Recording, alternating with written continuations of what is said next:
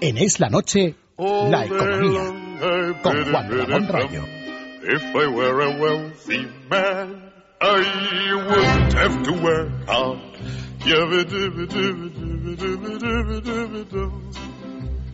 If I were a bitty, bitty rich, idle, diddle, diddle, diddle man. 8 y 38 minutos de la noche. Juan Ramón Rayo, ¿cómo estás? ¿Qué tal? Muy buenas tardes. Vamos a comenzar por este, con este repaso económico, con una de las noticias también que, bueno, ocupaba buena parte de las portadas a lo largo del día y es esa, ese sistema, ese polémico sistema de financiación del que tanto se quejan pues muchas comunidades autónomas. No hace ayer, creo que, que fue, también asistíamos a un hecho, eh, bueno, Mm, decir histórico es un poco exagerado, pero sorprendente. Y era escuchar a los sindicatos, por ejemplo, a José Ricardo Martínez, ponerse de acuerdo con la tesis del Gobierno Regional de Madrid, asegurando que hay que modificar el sistema de, financiación regional, en este caso madrileño. efectivamente, que hay que modificarlo. Y hoy las reflexiones las traemos a cuenta de un informe de convivencia cívica catalana que, eh, bueno, pues eh, calcula algunas cifras en función del,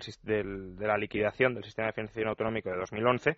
La liquidación viene a ser más o menos cuánto dinero han recibido al final cada comunidad autónoma fruto del sistema de financiación. Y la verdad es que presenta unos datos que están bien, porque al fin y al cabo son los extraídos de, los datos que proporciona el Ministerio de Hacienda, pero eh, yo creo que hay que matizarlos en varias instancias, porque corremos el riesgo, si no, de fijarnos, digamos, solo en los ingresos y no en los costes. Y en toda operación económica, en toda transacción económica, pues no hay que considerar solo los ingresos, porque si los costes superan los ingresos, al final eh, será, puede ser negativa. ¿no? la tesis del informe de convivencia cívica catalana es que el gobierno catalán recibe eh, del sistema de financiación autonómico más dinero del que recibe la Comunidad Autónoma de Madrid, lo cual es rigurosamente cierto y lo hemos comentado aquí muchas veces. En concreto, el gobierno catalán recibe 2.530 euros por habitante y eh, la Comunidad Autónoma de Madrid recibe 2.295, eh, es decir, casi 300 euros eh, menos, 235 euros menos. si lo ponemos en cifras agregadas, lo que tenemos es eh, Cataluña recibe unos 19.000 millones de euros del sistema, Madrid algo menos de eh, 15.000. Por tanto, así contados los datos, así relatada la historia, pues parecería que obviamente Cataluña sale beneficiada del sistema de financiación autonómico y Madrid sale eh, perjudicada. Eh, yo creo que Madrid sale a todas luces perjudicada.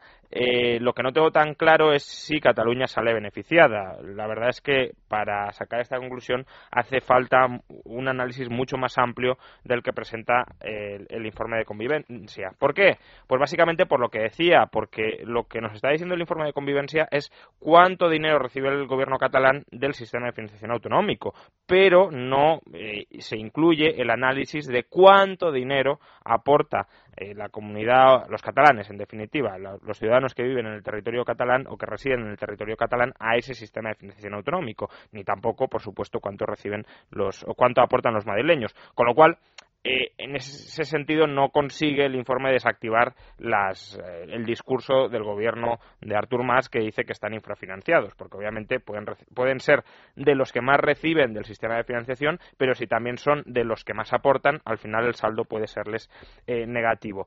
De hecho, recordemos que el sistema de financiación funciona de, tal modo que la parte de los tributos que están cedidos a las comunidades autónomas, que no son la totalidad cedidos o parcialmente cedidos, eh, el 75% de la recaudación teórica de esos tributos se redistribuye entre todas las comunidades autónomas según las necesidades un tanto arbitrarias que la legislación fija para cada eh, autonomía, de manera que no es del todo inverosímil que una comunidad autónoma, aun cuando sea de las que más recibe del sistema, también sea de las que eh, más aporte y, por tanto, si aporta más de lo que recibe, podría salir perjudicada. De hecho, si en lugar de, mirar solo esa parte del sistema, que es una parte pues importante, en torno al 60-65% de todos los ingresos, pero no la totalidad, nos fijáramos en cuánto dinero del que se recauda en Madrid o del que se recauda en Cataluña o del que se recauda en cualquier otra comunidad autónoma de España es, es gestionado por el gobierno de esa autonomía, con lo que nos encontramos es con una imagen algo distinta, ¿no? Y la imagen con la que nos encontramos es el gobierno catalán gestiona el 60% de todos los ingresos que se recaudan en Cataluña, el Gobierno de Madrid gestiona solo el 20% de todos los ingresos. Por tanto, las dos comunidades están infrafinanciadas. Mucho más, muchísimo más Madrid que Cataluña, pero las dos están infrafinanciadas. ¿Por qué? Porque el Gobierno autonómico gestiona bastante menos de lo que se recauda en esa comunidad autónoma. Es verdad que luego esto hay que eh, terminar de matizarlo, terminar de complementarlo con el dinero que el gobierno central gasta directamente en cada una de estas autonomías. Imaginémonos que eh, pues el, si, si, Cataluña, el gobierno catalán, mejor dicho, solo gestiona el 60% de la recaudación de Cataluña, luego el gobierno central gaste en Cataluña en infraestructuras o en diversas eh, áreas gaste el 50 o el 60% de lo que se recauda. En ese caso, Cataluña recibiría mucho más de lo que aporta. En ese sentido, eh, los catalanes serían receptores netos del dinero del resto de los españoles. Pero lo que denuncia el gobierno catalán, y parece lógico que así es, lo que pasa que probablemente no tanto como denuncia el gobierno catalán, y ahí está la trampa, eh, lo, que parece lógico es que si Cataluña es una de las comunidades más ricas de España, y lo es, cuando hay una redistribución interna de la renta, Cataluña, al igual que Madrid, reciban del sistema mucho menos de lo que aportan. Que reciban los 16.000 millones menos, como denuncia el gobierno catalán, ya es más dudoso. Probablemente la diferencia no sea tanta, la infrafinanciación no sea tanta. Pero que hay infrafinanciación, pues probablemente eh, así sea. Mucho más en el caso de Madrid, pero también en el caso de eh, Cataluña. Porque, para que nos hagamos una idea, Madrid recibe, como digo, el 20% de lo que se recauda en el territorio madrileño, el gobierno catalán recibe el 60% de lo que se recauda en el territorio catalán, pero es que otras comunidades autónomas, el gobierno gallego recibe el 140% de lo que se recauda, Andalucía el 183%, Murcia el 191%, Castilla-La Mancha también 191, eh, Canarias el 242% y, y, Extremadura el 315%. Con lo cual, estos gobiernos reciben del resto de España mucho más de lo que se recauda en su territorio. Y obviamente, ¿de dónde viene el dinero que reciben de más? Pues de las comunidades que reciben de menos. Básicamente, pues eh, Cataluña, Madrid, Baleares, un poquito de Valencia, etcétera. La disparidad, Rayo, es más que evidente, pero te pregunto, ¿hay visos de que esta situación pueda cambiar? Es decir, que se, que se consiga esa modificación del sistema de financiación como quieren algunos. Pues eh, ojalá, porque sería desde luego lo ideal. Es decir, lo ideal sería no que los madrileños, los, los contribuyentes madrileños, los catalanes o los de Baleares mantengan las oligarquías suprafinanciadas pues de Andalucía, de Extremadura, que al final con lo que nos encontramos es que Monago, por ejemplo, pues está financiando bonos culturales, está bajando el IRPF cuando no tiene capacidad para hacerlo a costa de comunidades que no pueden hacerlo porque tiene que pagarles eh, transferencias eh, a sus comunidades autónomas o a otras comunidades autónomas.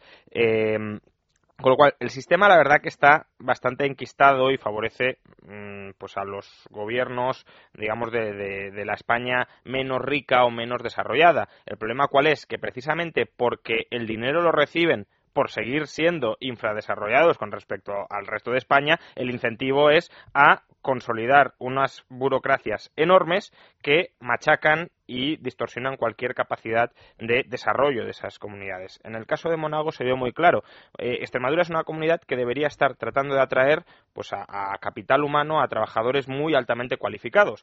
Eh, ¿Y eso cómo se consigue? Pues entre otras cosas, bajando mucho la tributación de, eh, de los tramos superiores de la renta. ¿Para qué? Para que la gente se instale en Extremadura, monte allí sus empresas, viva allí, en definitiva, y haga sus negocios allí. ¿Qué hizo Monago? Bajó el, la renta, el impuesto sobre la renta a aquellos extremeños que ganaban menos de 24.000 euros al año, que está muy bien, por supuesto, todos queremos que se pague menos, pero el incentivo es perverso, porque debería estar concentrándose en mejorar las condiciones de fiscalidad para los más cualificados para que vayan allí y lo que hace al final es contentarse con lo que hay sin preocuparse porque la región se desarrolle. Vamos, Rayo, a hacer una pausa y volvemos enseguida.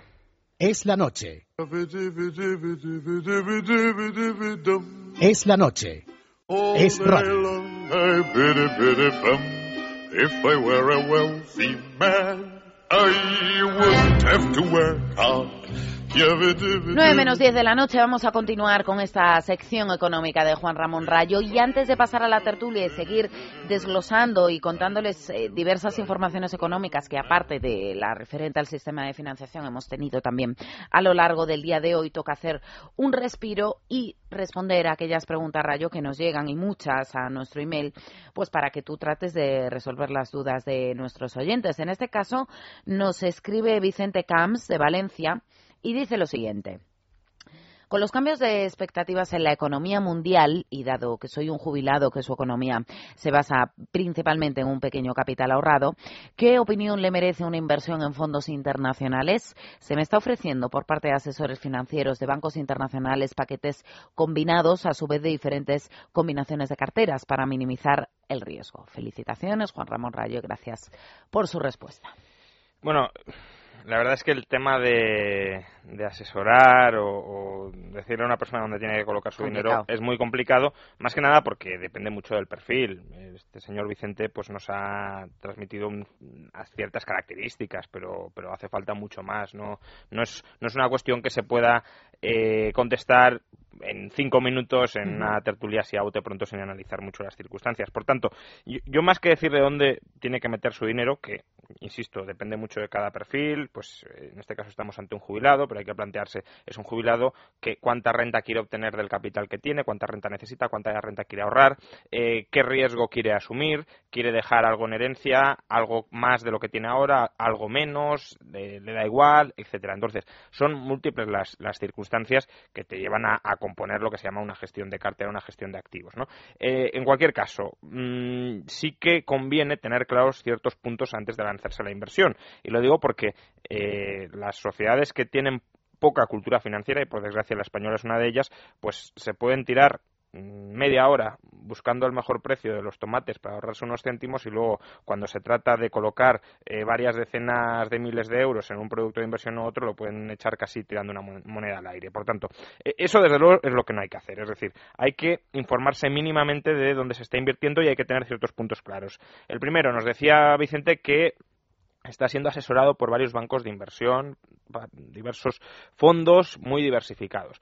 Eh, la idea de que los fondos estén diversificados, en principio, es es un buen, una buena manera para diversificar el riesgo. Básicamente, si tú no sabes dónde meterte, te metes un poco en todas partes y así minimizas el riesgo. Eh, la, la, idea es la de no concentrar todos los huevos en la misma cesta. Obviamente, uno prefiere no tanto pues invertir a ciegas y decir no sé dónde voy a meter el dinero, por tanto meto un poco en todo, sino eh, meter su dinero en aquellos activos que conozca, que sean seguros y que sean rentables. ¿no? Warren Buffett, que es el mejor inversor eh, de todos los tiempos, uno de los mejores, vamos, dice yo prefiero en lugar de eh, no, de mm, dispersar todos los huevos por distintas cestas, eh, meterlos todos en una y vigilarlos con una escopeta. es decir, tenerlos bien vigilados y bien controlados. Por tanto, eh, si, si no sabemos dónde nos vamos a meter, mejor sí diversificar, pero lo ideal es tener una buena asesoría para que nos indiquen dónde podemos meter o no el dinero. ¿Qué es una buena asesoría?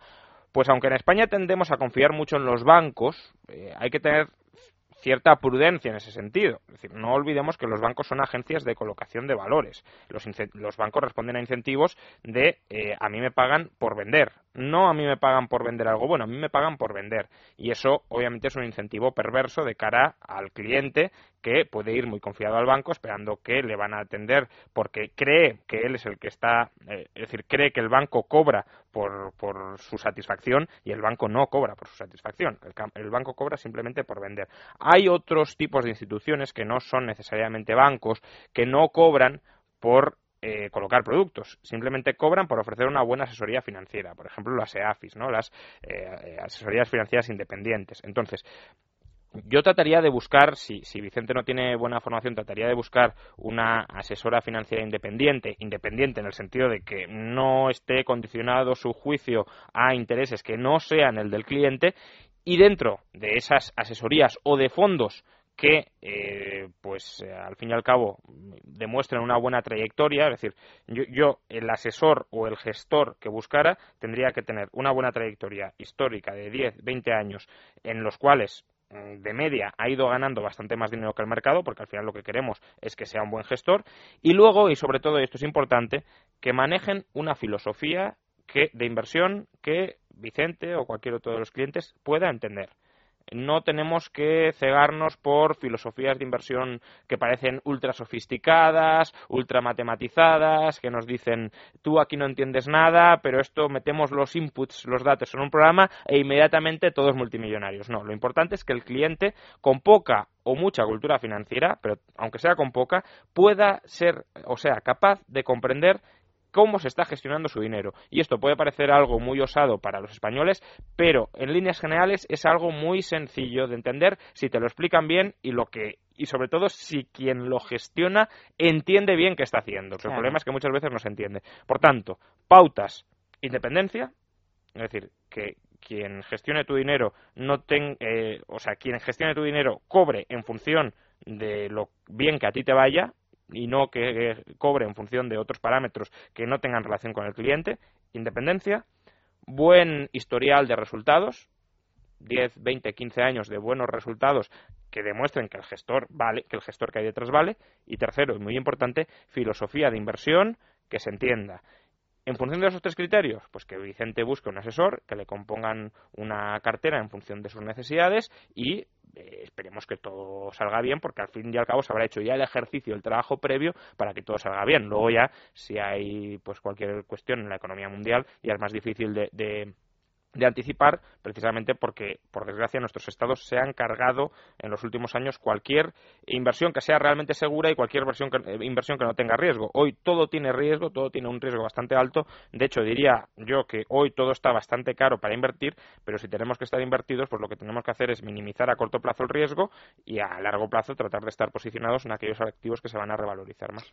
Pues Rayo, eh, estos consejos seguro que han ayudado a nuestro compañero y oyente Vicente.